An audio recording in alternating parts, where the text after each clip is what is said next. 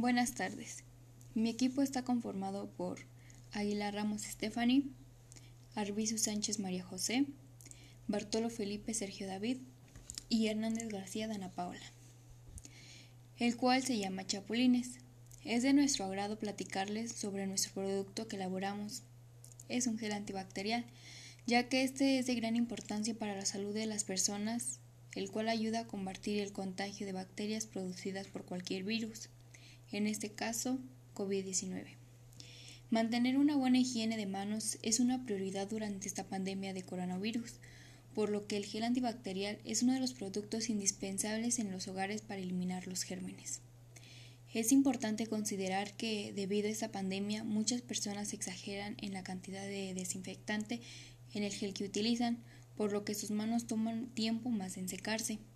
También hay que regular el uso debido a que puede llegar a irritar la piel de los niños o adultos de piel sensible. Es un producto que se puede elaborar desde casa o en diferente caso comprarse fácilmente. El uso correcto para el gel antibacterial es el siguiente. 1. Colocar en la palma de la mano una suficiente cantidad de gel antibacterial. 2. La aplicación correcta del gel es frotar las palmas entre sí. 3.